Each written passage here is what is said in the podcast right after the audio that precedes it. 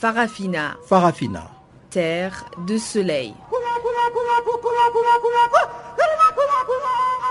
Farafina. Farafina. Un magazine d'infos africaine. Présentation Jacques Kouakou.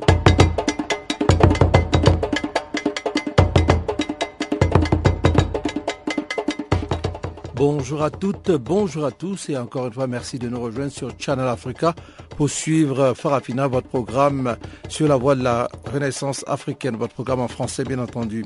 Eh bien aujourd'hui, Teboro Mokhweou, mon temps pour moi est à la technique. Je suis Jacques à ce microphone.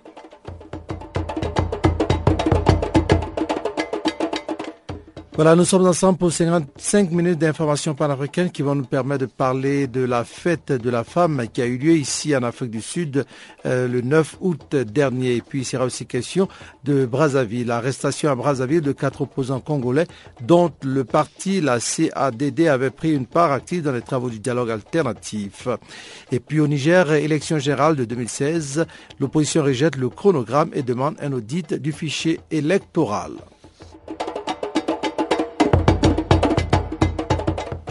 Voici donc quelques grandes lignes qui vont marquer la page magazine tout à l'heure, mais avant d'y arriver, tout de suite le bulletin d'information présenté par Guillaume Cabissoso.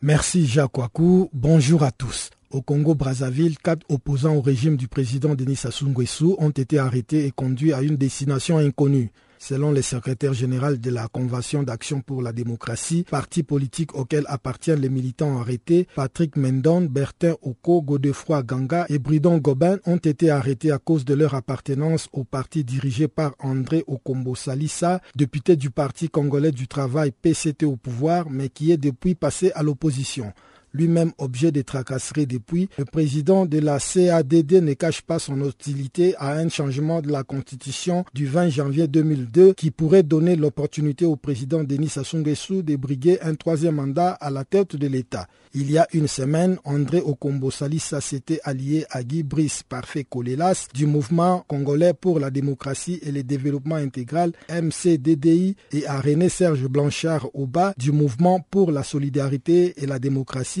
MSD deux partis parmi les organisateurs du dialogue alternatif et farouche opposant à la modification et au changement de la constitution congolaise de 2002.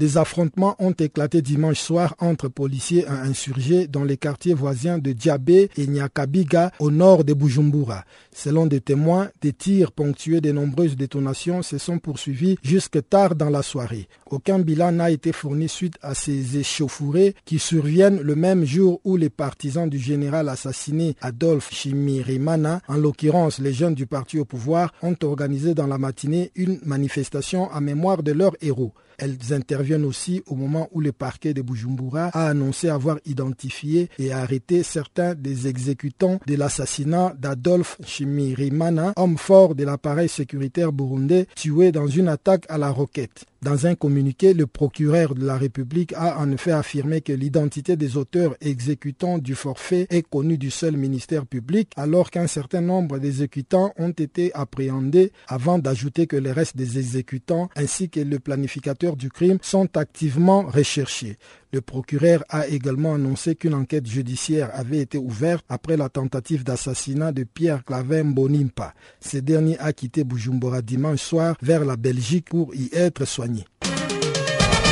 Le gouvernement égyptien a critiqué une offre du ministre des Affaires étrangères qatari, Khaled Al-Attiyah, de conduire une médiation entre le Caire et la confrérie des frères musulmans. Cette offre est inadmissible, a déclaré Ahmed Abou Zeid, porte-parole du ministère des Affaires étrangères égyptien, qui rejette, je cite, toutes les formes d'ingérence extérieure dans les affaires internes de l'Égypte. Une réponse sans embâche au chef de la diplomatie qatari qui aurait proposé de jouer les bons offices entre les gouvernements égyptiens et les frères musulmans auxquels appartient le président déchu Mohamed Morsi. Doha fut l'un des soutiens du Caire pendant le règne d'une année du président Mohamed Morsi avant son renversement en juillet 2013 par l'armée égyptienne, alors sous les commandements de l'actuel président Abdel Fattah Sisi, qui en était ministre de la Défense. Depuis lors, les relations entre le Qatar et l'Égypte sont en dents de scie, les autorités égyptiennes ayant toujours accusé les Qatar de soutenir le frère musulman. L'ancien président centrafricain François Bozizé a annoncé sa candidature à la future élection présidentielle prévue en octobre prochain. L'annonce a été faite à l'issue du deuxième congrès de la convergence Kwanakwa KNK tenu à Bangui. La candidature de François Bozizé porte à deux le nombre de candidats de ce parti à la prochaine élection présidentielle après celle de Faustin Archange Touadéra, membre du bureau politique du KNK qui avait occupé les fonctions de Premier ministre cinq années durant sous le régime de François Bozizé démis de ses fonctions à la suite des accords de paix de Libreville de 2012, Faustin Touadéra avait déjà fait part de sa candidature à la prochaine présidentielle centrafricaine deux jours avant la tenue du congrès de son parti KNK. À ce jour, une trentaine de personnes ont déjà exprimé leur intention de se porter candidat à l'élection présidentielle d'octobre 2015. Mais pour qu'une candidature soit retenue, il faudra qu'elle réponde aux critères définis par les nouveaux codes électoraux. Un code électoral qui doit être adopté dans les tout prochains jours par les Conseil national de transition, CNT en abrégé.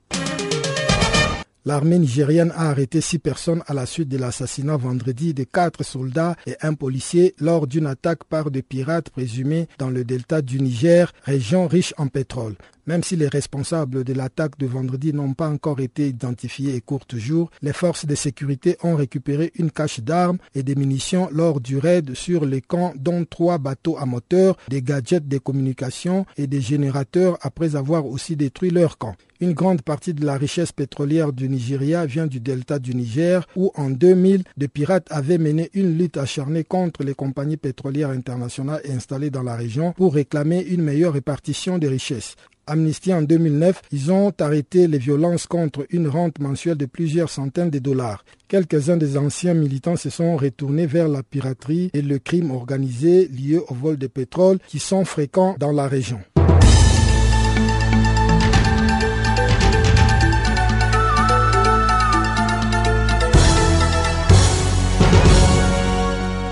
Africa, oh, yeah. Africa, Africa, Africa, Africa, Africa. Eh. Je m'appelle Salif Keita. Vous écoutez Channel Africa, la voix de la renaissance africaine. Voilà, après donc euh, ce bulletin d'information que vous a présenté Guillaume Cabissoso, ouvrons la page magazine en commençant par l'Afrique du Sud. Le 9 août, l'Afrique du Sud a célébré la journée des femmes. C'était un jour décrété férié qui rend hommage aux femmes sud-africaines qui ont combattu sans relâche contre la tyrannie du gouvernement de l'apartheid achevé en 1994. Aujourd'hui, le combat des femmes sud-africaines est beaucoup plus porté sur le droit au poste de décision et l'éradication des violences sexuelles. Pamela Kumba nous en parle dans cet élément. Ce 9 août commémore la manifestation de 1956 dirigée par Liliane Goyi, Hélène Joseph, Albertina Sissoulou et Sophia Williams de Burn. Ces femmes étaient le fer de lance d'un mouvement visant à se soulever contre la législation qui exigeait aux Sud-Africaines noires de porter le pass, une pièce d'identité spéciale qui empiète sur la liberté de mouvement pendant l'ère de l'apartheid. Elles étaient près de vingt mille femmes de tous les coins du pays qui avaient pris d'assaut les rues de Pretoria afin de marcher pacifiquement vers la présidence. Après avoir déposé des paquets de pétitions contenant plus de cent mille signatures dans les bureaux du Premier ministre, J.J. Strijdom, elles se tenèrent en silence pendant trente minutes.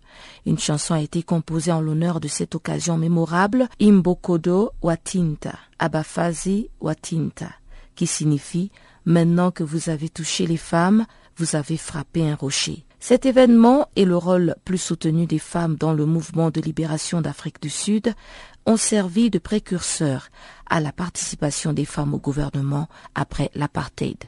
En effet, cette marche historique symbolisait la force politique, la solidarité féminine et la force intérieure des femmes sud-africaines. En 2006, une reconstruction de cette marche a été organisée pour son 50e anniversaire avec la plupart des 1956 anciennes combattantes encore en vie. Cette année, plusieurs manifestations ont marqué la journée à travers Johannesburg, Pretoria, Cape Town et en province. Pour l'Alliance démocratique, les femmes d'Afrique du Sud ne seront jamais vraiment libres jusqu'à ce qu'elles soient exemptes de sexisme structurel dans la société. Les violences domestiques, le viol, les méfaits de la toxicomanie et l'alcoolisme sont les nouveaux mots auxquels les femmes sud-africaines sont confrontées dans leur quotidien. Denise Robinson, la présidente par intérim du réseau des femmes de l'Alliance démocratique, parti d'opposition, a déclaré dimanche, je cite, Nous sommes sur la route de la pleine autonomisation des femmes, mais notre société sud-africaine n'est pas encore là. Nous devons reconnaître et saluer les Sud-Africaines qui essaient de combattre les problèmes qui rabaissent les femmes et celles qui luttent contre les inégalités et la discrimination sont aussi à encourager. Mais beaucoup de femmes sud-africaines ont besoin d'être équipées pour mieux lutter contre ces fléaux. Six décennies après la victoire héroïque de Liliane Goï et ses pères, les femmes noires sud-africaines ont encore du mal à embrasser pleinement le féminisme comme un discours de victoire. Cette réticence serait due au contexte historique et aux différentes perceptions de besoins actuels ainsi que leurs priorités dans leur lutte pour leur survie au quotidien. Voilà, après donc euh, cet élément, nous allons passer au Congo. Arrestation à Brazzaville de quatre opposants congolais dont le parti, la CADD, avait pris une part active dans les travaux du dialogue alternatif ayant réuni les partisans d'un non au changement ou à une éventuelle modification de la constitution congolaise. Coordonnateur du dialogue alternatif et président du mouvement pour la solidarité et la démocratie, MSR, René Serge Blanchard-Obéa, dénonce ici ce qu'il qualifie de pur enlèvement avant de nous décrire le climat d'insécurité dans lequel vivent les opposants au régime du président Sassou Nguesso. Il a été joint à Pointe-Noire par Guillaume Cabissoso. Nous confirmons effectivement euh, l'arrestation euh, de, nos, de nos jeunes frères euh, qui sont à l'heure actuelle, nous ne savons pas exactement où ce qu'ils sont parce que lorsque nous nous adressons aux autorités de la Direction générale d'action du territoire, ils, ils, nous estiment que euh, ils n'ont pas euh, des éléments clairs à nous donner, ce qui nous rend de plus en plus euh, malheureux. Et vis-à-vis de mes parents, des parents des victimes, ça me pose énormément de problèmes. Et ils ont, ils ont été enlevés, je dis bien, ils ont été enlevés parce qu'ils n'ont pas été arrêtés selon des formes régulières. Ils ont été enlevés par des, des, des véhicules non immatriculés, mais pourtant, pourtant l'empreinte des services, des services de sécurité, et à l'heure actuelle, nous ne savons pas exactement où, euh, où ils sont détenus.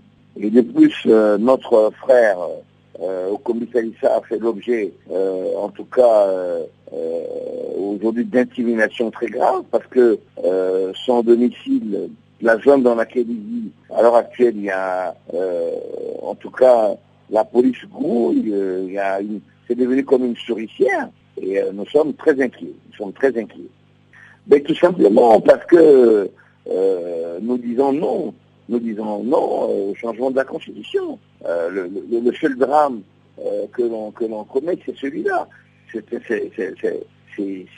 fait que nous exprimions un droit constitutionnel qui est le nôtre de pouvoir donner des avis sur la gestion de notre pays est comme un crime.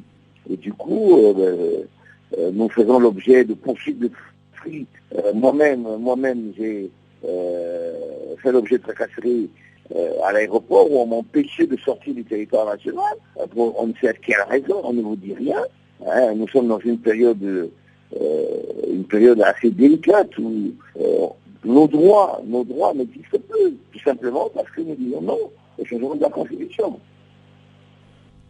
Oui, tout a été fait, tout a été fait. Nous avons déposé euh, euh, le, dossier au ministère de l'Intérieur, ce que nous avons fait il y a déjà quatre jours que nous avons déposé le dossier. Vous n'avez aucune nouvelle de l'endroit où ces opposants ont été détenus? Non, à l'heure actuelle, je ne peux, je ne peux avec exactitude vous dire le lieu de, la détention de, de ceux qui ont été arrêtés. Je ne sais pas vous le dire, à l'heure actuelle. Donc on peut dire qu'en ce moment à Brazzaville ou au Congo, il règne un climat d'insécurité par rapport euh, aux prises de position que vous, l'opposition, vous prenez chaque jour au sujet de la modification ou du changement de la Constitution. Bon, en fait, euh, euh, à l'heure actuelle, euh, les prises de position que nous avons concernant la Constitution, euh, ne sont pas très bien perçues. Hein. Je, je vous le honnêtement, euh, moi-même, j'ai été interdit de sortir du territoire national hein, il y a à peine quelques jours, d'accord Mais au niveau intérieur, on m'a fait savoir que j'étais libre de circuler euh, dans tout le territoire national. Là, au moment où vous m'appelez, je suis à Pointe-Noire, je suis à Pointe-Noire par exemple. Mais en ce qui concerne la sortie du territoire national, malheureusement, euh, il ne m'est pas euh, permis de sortir. Bon, à l'heure actuelle, euh, nous, essayons aujourd'hui normalement que nous devions avoir un contact euh, avec la direction générale de la police et la direction générale de l'assurance du territoire. Nous, devions, nous avons pensé euh, mettre tout sur table et essayer de parler clairement pour avoir ça. Qu'en est-il exactement Donc tout à l'heure, nous aurons des informations suite à la réunion que nous allons avoir en Brazzaville avec les autorités de la, de la- de la direction générale de l'assurance du territoire et de la police nationale. Que le pouvoir ne vous a pas euh, officiellement notifié des raisons pour lesquelles vous êtes interdit de sortir euh, de la République du Congo Non, officiellement, non. Aucune, euh, euh, aucune notification. Sinon que, bon, euh, j'ai eu une notification, comme je disais à la conférence de presse, une notification verbale qui m'a été faite euh, à la, à- aux frontières, à la frontière par euh, les officiers qui sont cités de service. Ils m'ont fait savoir. Mais officiellement, je n'ai aucune note, je n'ai rien tout. Et l'objet des tracasseries ce matin même, qu'est-ce qu'on lui reproche exactement au président de la Convention d'action pour la démocratie et le développement? N'y a pas d'autres considérations euh, que celles que nous connaissons, euh, le fait de, de dire non hein, à, à la Constitution.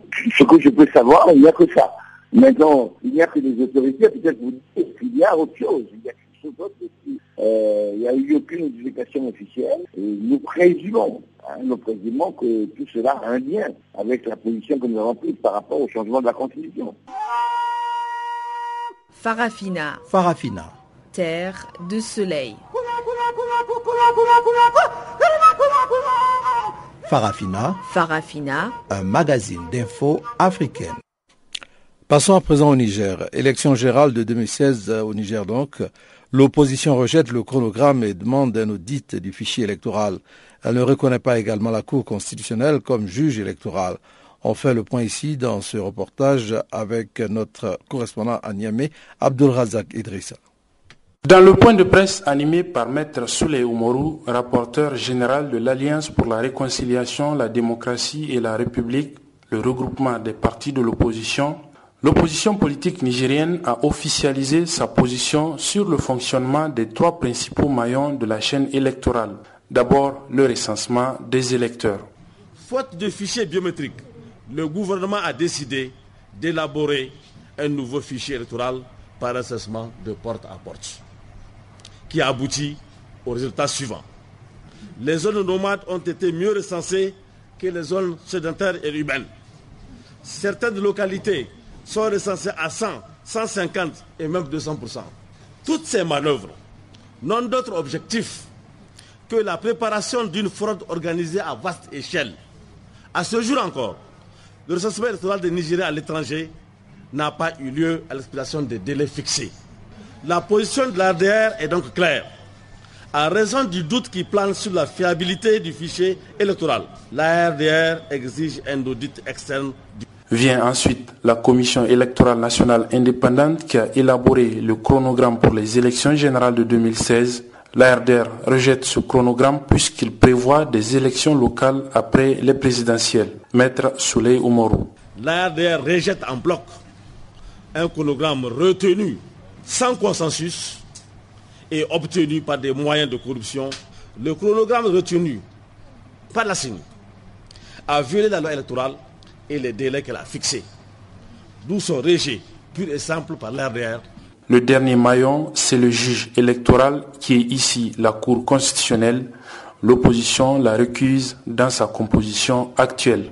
L'ARDR a récusé et disqualifié la Cour constitutionnelle actuelle pour contrôler la régularité des élections présidentielles et législatives à venir et proclamer les résultats.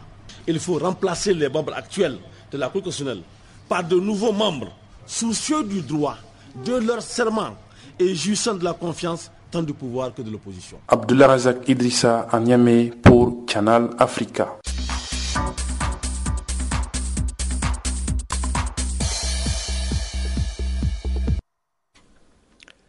Investiture officielle de Pascal Afinguessan. Nous sommes en Côte d'Ivoire. Pascal Afinguessan, candidat du Front populaire ivoirien à la présidentielle d'octobre 2015. La cérémonie s'est déroulée samedi au Palais de la Culture de Trècheville et c'était l'occasion pour Naviguer Konaté, secrétaire national de la jeunesse pays, de se prononcer sur l'éligibilité du président Alassane Ouattara. Il y a plus des gens qui ne sont pas d'accord avec ce qui se fait, donc euh, il y a encore des gens qui, qui boycottent. Mais bon, L'essentiel du parti est concentré sur les élections qui arrivent. Il y a le meilleur profil parce qu'il connaît les rouages de la politique ivoirienne et internationale. C'est un homme de dossier et c'est un homme de terrain qui est connu sur toute la Côte d'Ivoire. Donc il n'y avait pas meilleur cheval que lui. En dehors du président Gbagbo, il n'y en a pas. Et parlons du président Gbagbo. Vous avez quand même de ces nouvelles? Ah oui, les nouvelles, ça c'est chaque jour. Les gens vont là-bas, ils viennent, ils nous font le compte rendu plus ou moins fidèle, quoi. Il est en prison, même en langue, il est sous écoute, donc euh, il ne peut pas, il peut pas. peut pas. tout ce qu'il cherche, le président Gbagbo, c'est d'être libéré. Quoi. La campagne s'annonce, on est d'abord en pré-campagne, et la, vraie campagne va commencer à deux semaines des élections. Pour le moment, on est en pré-campagne. Hier même, j'étais en meeting à Cocody, quelque part, bon. Que pensez-vous de la question de l'éligibilité du président Alassane Ouattara? Les gens diront toujours quelque chose. Hein. Voilà. Il y a certains camarades qui disent que Ouattara n'est pas éligible et que eh, on n'a qu'à pour que ça ne soit pas éligible. Nous, on estime que c'est un faux débat et qu'on ne peut pas dire d'un président sortant qui n'est pas éligible, qui peut être candidat. C'est pas possible. La Constitution c'est le président Gbagbo qui avait pris un article exceptionnel de la Constitution en 2010 pour que Ouattara soit candidat uniquement à l'élection de 2010. Ok? C'était dans la perspective où on gagnait les élections, nous, enfin, quand on était au pouvoir, c'est-à-dire nous. Quand on était au pouvoir, on pouvait dire, bon, l'article 48 est, applicable. Mais il se trouve que après cet article, il y a eu la guerre et puis nous, on a perdu le pouvoir une fois dans l'opposition, quels sont nos moyens pour contraindre Ouattara à ne pas être candidat? Donc, nous, on a dit aux camarades, on a d'être réaliste et pragmatique. Le Conseil constitutionnel ne va jamais déclarer Ouattara non éligible.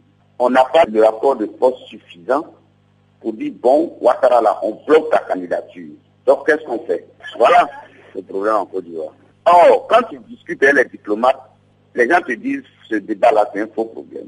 Parce que quand tu reviens dire que Ouattara n'est pas candidat, ça veut dire que tu ramènes le débat à 99-2000. Or, le gars, il est président. S'il n'était pas président, le problème pourrait se comprendre. Mais il est président. Et tu dis, il peut pas être candidat. C'est compliqué, ça. Ok, selon votre réaction, que vous qualifiez de réaliste, il semblerait toutefois que vous ne voulez pas utiliser les moyens constitutionnels pour pouvoir examiner ce problème. Euh, y a-t-il vraiment lieu de, craindre des, des échauffourées, des, des, une montée de tension si ce problème était évoqué au Parlement Ça va raviver sûrement les tensions puisque quand tu vas poser le problème, tous ceux qui sont de la sous-région et qui vivent en Côte d'Ivoire depuis 30 ans, ils sont nés ici, ils vont se fâcher. Tous ceux qui ont, qui ont un seul parent, un seul parent ivoirien et un autre parent non ivoirien, qui les met à dos. Puis il s'agit de la question du et et du ou. C'est-à-dire que de père et de mère ivoiriens. Cette question-là, en fait, qui est au fond. Nous, on a, on a, on a commis l'erreur par le passé de, mettre notre stratégie sur une telle attitude. On doit tirer les leçons pour comprendre qu'il faut polluer et améliorer euh, un certain nombre, un certain dispositif de notre constitution. Mais comme on n'est pas allé au référendum, c'est pas à nous de raviver ces tensions-là, parce qu'on n'a aucun intérêt à ce que les tensions soient ravivées.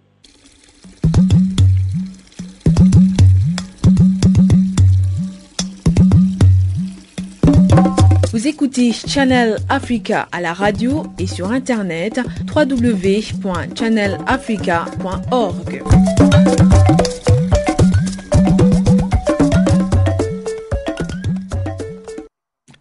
Le temps est arrivé à présent d'aller savoir ce qui fait l'actualité dans le monde économique et encore une fois nous retrouvons Guillaume Cabissoso.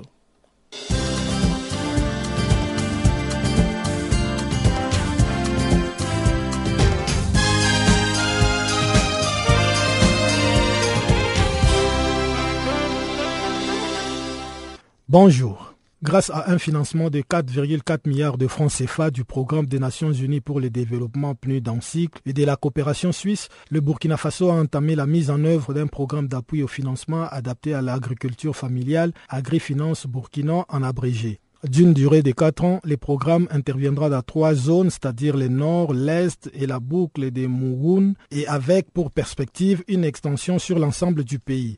AgriFinance Burkina est une initiative novatrice de par son approche de mise en œuvre et une première au Burkina Faso. Il vise l'amélioration de l'accès à des services financiers adaptés aux besoins de l'agriculture familiale en contribuant à l'amélioration de la sécurité alimentaire, au développement de l'auto-employabilité des jeunes et des femmes et à la sécurisation des revenus en milieu rural. L'agriculture burkinabé contribue pour près de 40% à la formation du produit intérieur brut et occupe plus de 86% de la population active. Une situation paradoxale qui s'explique par la faiblesse des investissements sur les exploitations familiales avec un faible accès au crédit. Au Zimbabwe, la Société de protection des dépôts, DPC en sigle, a appelé la Banque centrale du pays à prendre des mesures fermes contre les banques présentant des signes de détresse pour les aider à limiter les dégâts qu'elles pourraient causer en cas de banqueroute.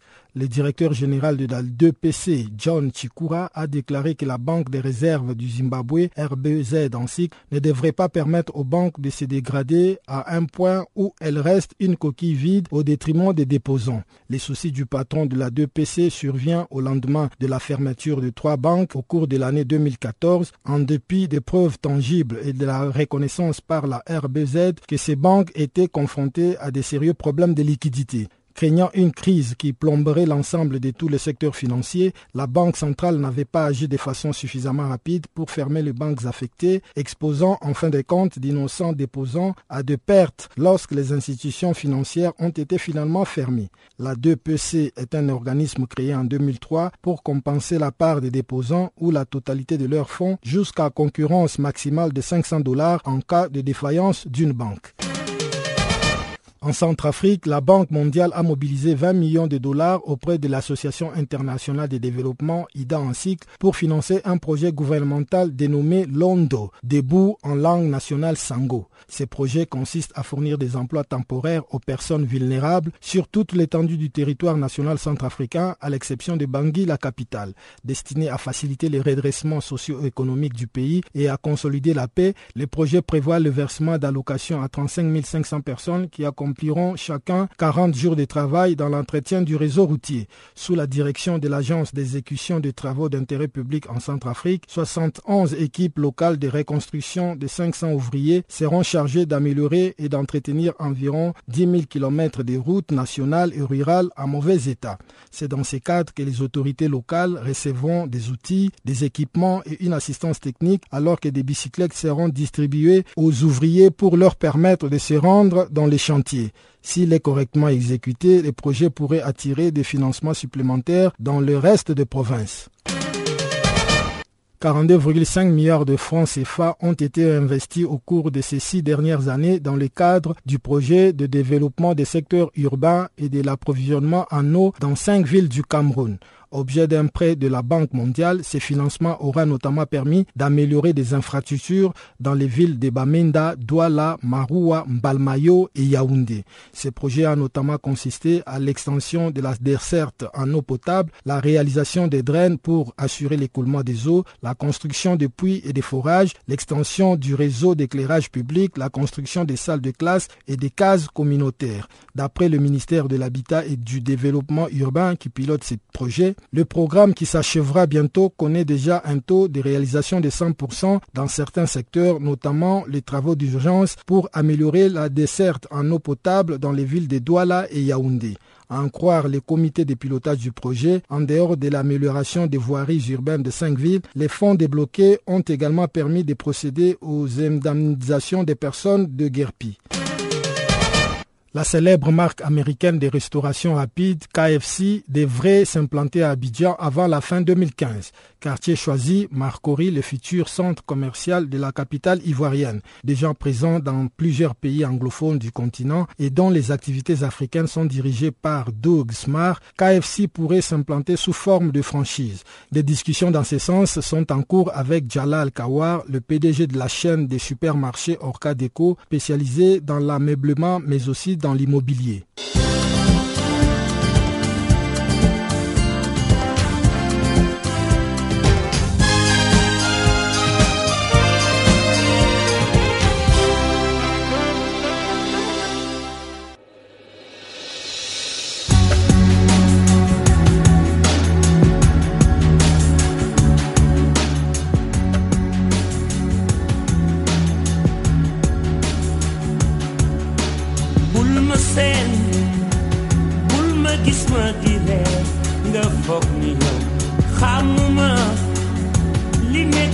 sama suuf ak séegina bëgguma ku ma dal diine yow li nekk si yow moo ne si man li ne si ñun mooy di leen jàppale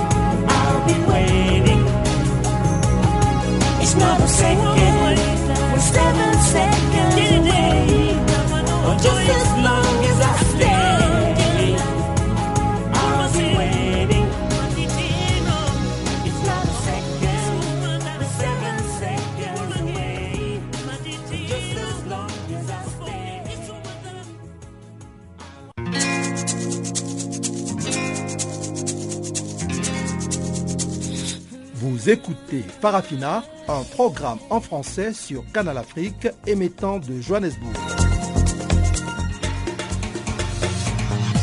Pour vos réactions à nos émissions, écrivez-nous soit à l'adresse électronique suivante farafina.channelafrica ou envoyez-nous un SMS au numéro qui suit 00 27 833 81 56 59.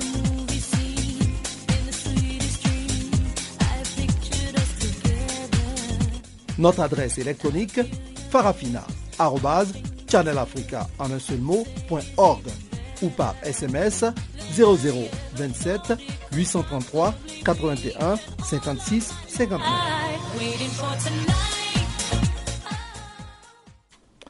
Voilà, si vous venez de nous prendre en marche, eh bien sachez que vous êtes sur Farafina. Farafina, c'est votre programme en français sur la voie de la renaissance africaine, bien entendu, Channel Africa. Dans la seconde partie de ce programme, nous allons commencer avec Djibouti pour dire que le président djiboutien Omar Guelleh serait sous pression internationale afin de relancer le dialogue interrompu avec l'opposition. C'est du moins ce que pense Maki Oumed, le représentant de l'Union du Salut National, coalition de partis d'opposition de Djibouti. Dans son intervention, il précise que l'USN n'a pas encore répondu à cette requête et revient aussi sur les départs enregistrés au sein de l'USN. Il y a ce communiqué qui, a été euh, écrit par le président Marguerite euh, il y a deux jours, euh, euh, c'était lundi, appelant au président de le président de reprendre la négociation. ce communiqué-là, il date du jour que le dernier ministre, de la Défense français était à Djibouti. Donc, officiellement, ils auraient parlé que de, que de défense et de stratégie, mais visiblement, on voit bien que, le président Omar s'est fait potentiellement sermonner, puisque le, jour même qu'il recevait le, le ministre de la Défense, il a, euh, il a, il a écrit ce communiqué pour réappeler le dialogue. Donc l'USN n'a pas encore répondu, parce que l'USN a perdu sa confiance dans les négociations avec Omar Guelleh. Néanmoins, l'USN est en réunion actuellement pour répondre officiellement à, cette, nouvelle offre du, président du. Il y avait eu vent de, deux euh, personnes du parti RAD qui étaient parties. Alors, je vous explique, le RAD, c'est un des partis de l'USN, euh, dans les revendications bien sûr, de démocratie comme tout le monde, euh, mais en même temps, plus spécifiquement, le RAD, c'est trois, trois anciens dirigeants de, euh, des, collectivités Djibouti-Ville, Balbala et, et, à côté. Donc, ils, avaient été élus maires et conseillers municipaux dans, dans, ces trois villes. dès qu'ils avaient intégré l'USM, ils avaient été éjectés de leur poste, qui a été attribué à d'autres fonctionnaires. Donc eux, dans la revendication, c'était euh, remettre les élus locaux à leur poste. Dans, le cadre des négociations, il y avait ça. Mais comme euh, dans les négociations, il y a eu des négociations ouvertes entre le RAD et euh, le gouvernement dans le cadre de, l'accord cadre, et ils sont tombés d'accord pour dire que aujourd'hui, démettre le, maire des Djibouti actuel et redonner le poste à l'ancien maire élu qui est le président du RAD, c'est compliqué. Euh, le gouvernement vous propose des postes en compensation. Et la compensation, ce serait des conseillers techniques dans des ministères. Le président du RAL, lui, a, décliné cette offre, mais deux de ses lieutenants euh, ont accepté cette, offre. Donc l'un est devenu conseiller auprès du ministère du Transport, conseiller technique auprès du ministère du Transport, euh, un certain M. Dali, et un autre est devenu conseiller auprès de, la, de, la, présidente, qui est M. Euh, euh, monsieur euh, Adelaou, monsieur Alibato, Alibato. Donc ça, ça, a créé un tollé, puisque ça n'a pas été clairement présenté en tant que en tant que négociation, en tant qu'élément de négociation, pour qui avait été accepté par, par le RAD, pour que la négociation sur le point de récupérer le poste des, élus locaux soit changée par cela. C'est ça qui n'a pas été compris, mais c'était dans le cadre de, la négociation aujourd'hui, l'USN euh, a, pris conscience que le fait de ne pas avoir communiqué très clairement sur ce, départ au, ministère de, aux ministères n'était pas un abandon de l'USN, mais c'était dans le cadre de négociation. Malgré tout, aujourd'hui, le président du RAD a clairement dit que euh, puisqu'ils sont partis, les deux adjoints qui sont partis rejoindre le ministère du Transport et la présidence, ne sont plus membres aujourd'hui du RAD et, ne sont plus membres de, de, de l'USN. Donc eux, ils n'en représentent plus l'USN.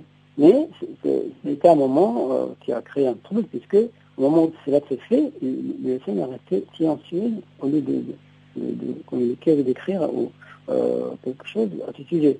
Voilà, ça aussi a été un moment d'incompréhension, de, qu'il s'agissait d'autres moments. Pas d'autres par tout cela. Et, le PND est revenu par la voie de son numéro 2, Abdallah Daplé. Farafina. Farafina. Terre de soleil.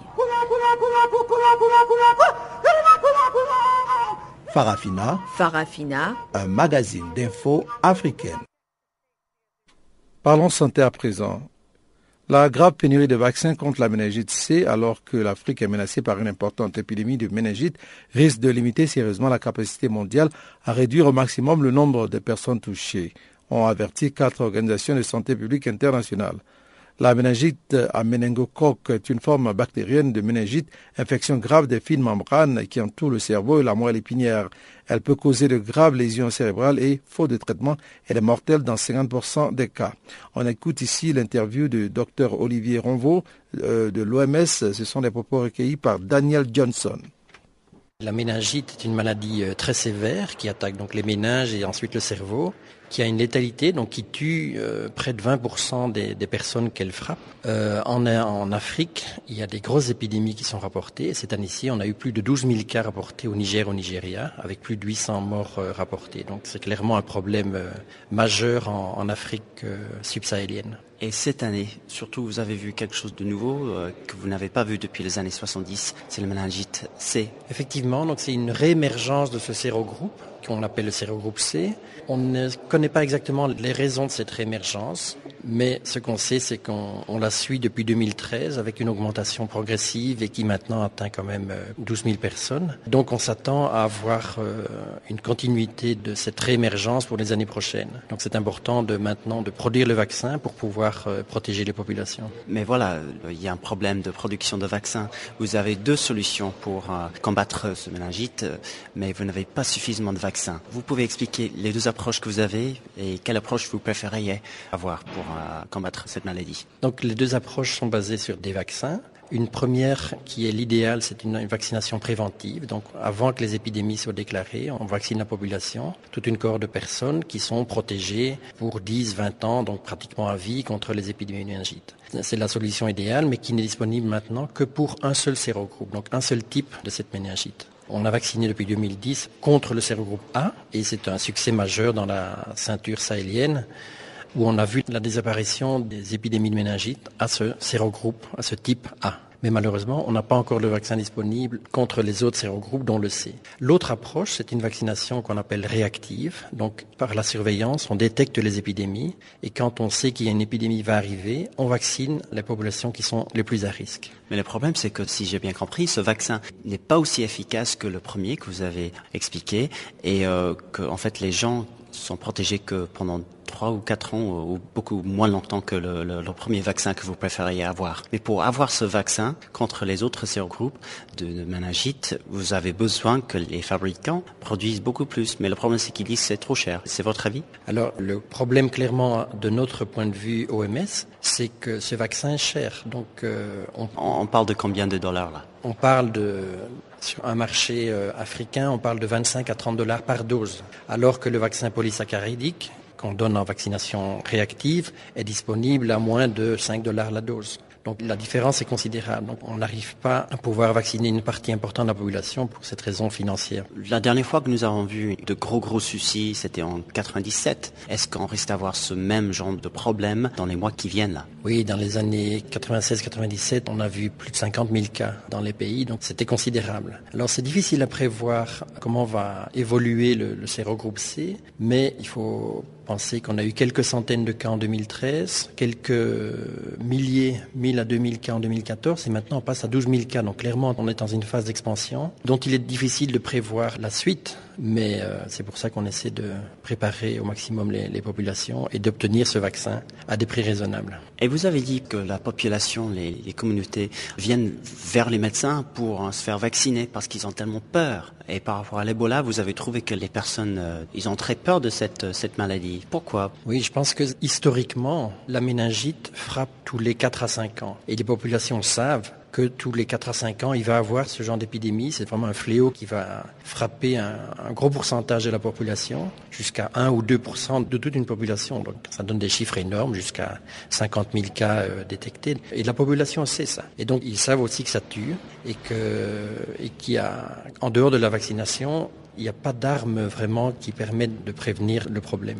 Donc c'est pour ça que la population craint vraiment ce problème. Ebola est plus récent en Afrique de l'Ouest. Donc euh, la population, certes, il y a eu des manifestations de panique et de problèmes, mais la méningite est plus ancrée dans l'histoire de la population. Et c'est pour ça que vous demandez, euh, vous répétez votre demande aux fabricants de, de produire beaucoup plus de vaccins. À des prix raisonnables.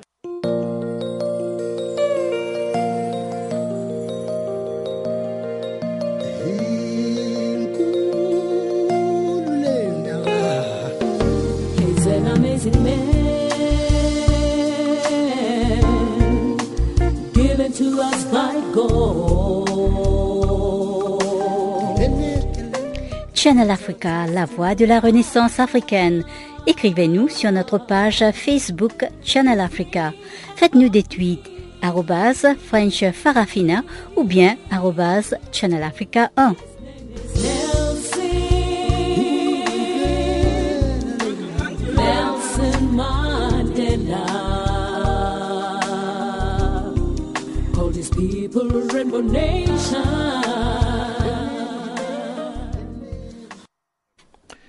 Nous arrivons maintenant au moment pour savoir ce qui fait le point de l'actualité sportive. voici donc le bulletin des sports.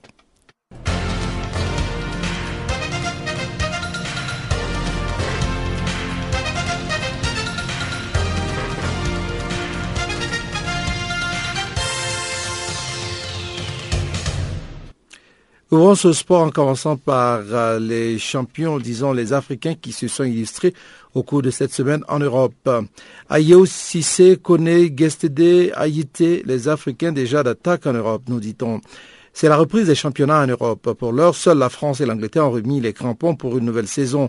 Et les Africains sont déjà d'attaque avec notamment des débuts très remarqués d'André Ayew à Swansea.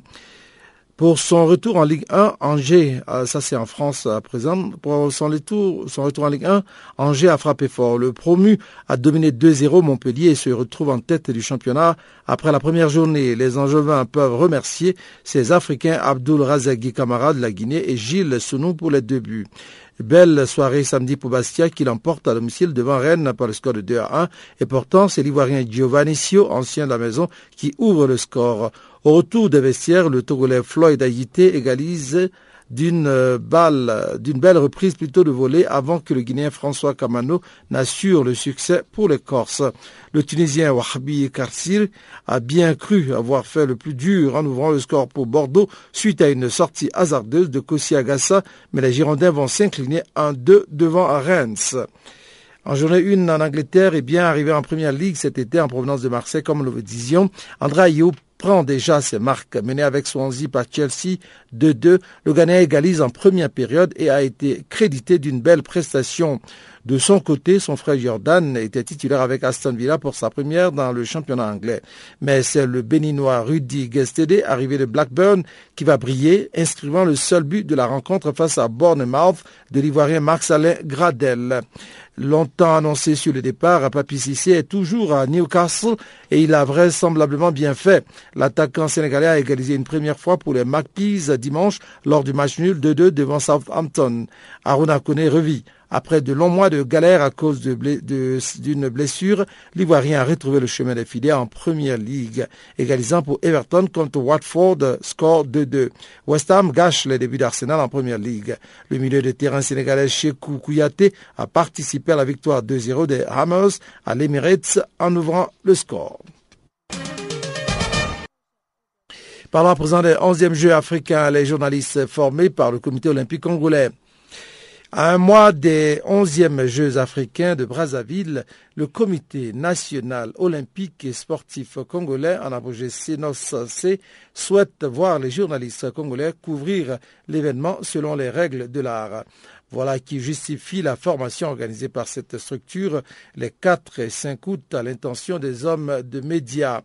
La formation avait pour objectif de renforcer les capacités professionnelles des journalistes afin de leur permettre d'assurer avec maîtrise et efficacité le traitement des informations liées aux 11e Jeux africains que Brazzaville va organiser du 4 au 19 septembre prochain.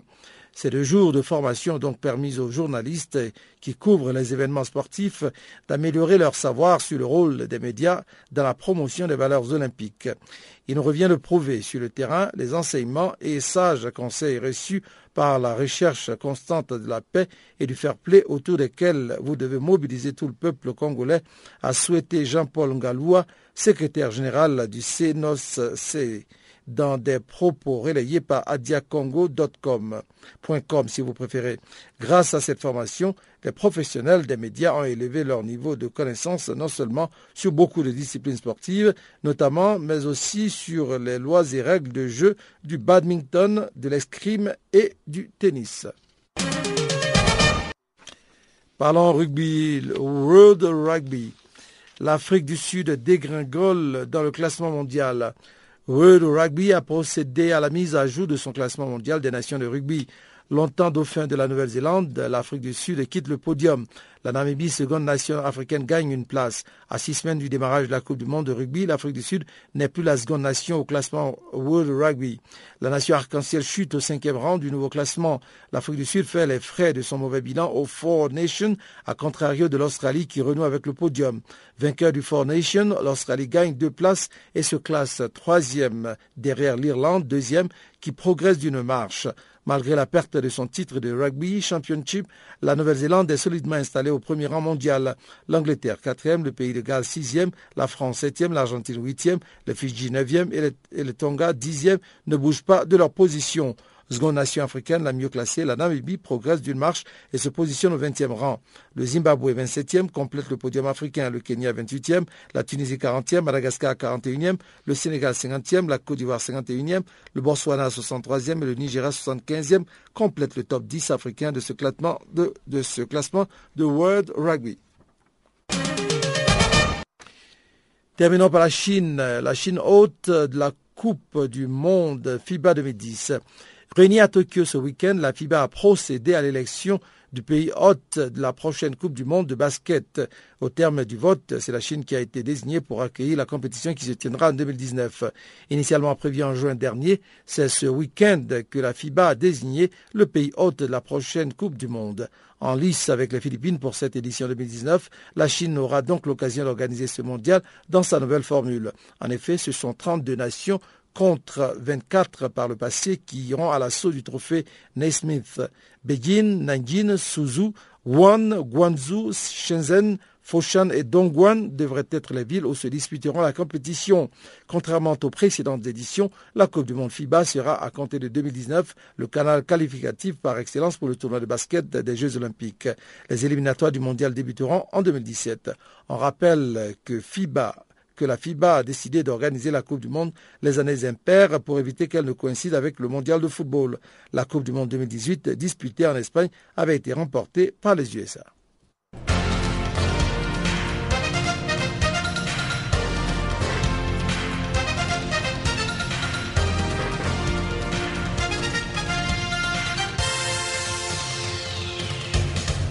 Bonjour à tous, c'est Yvonne Chaka Chaka.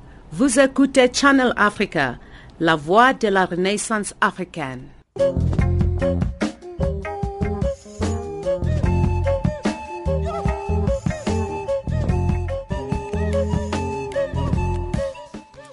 Voilà qui met donc un terme à ce programme de Farafina qui a été mis en onde pour vous par Teboko Mosweu, Jacques Kwakwa ce microphone. Et eh bien, je me joins à tous mes collègues qui m'ont aidé à préparer cette émission pour vous dire merci en espérant vous retrouver demain à la même heure sur la même fréquence. D'ici là, portez-vous bien et à très bientôt. Au revoir.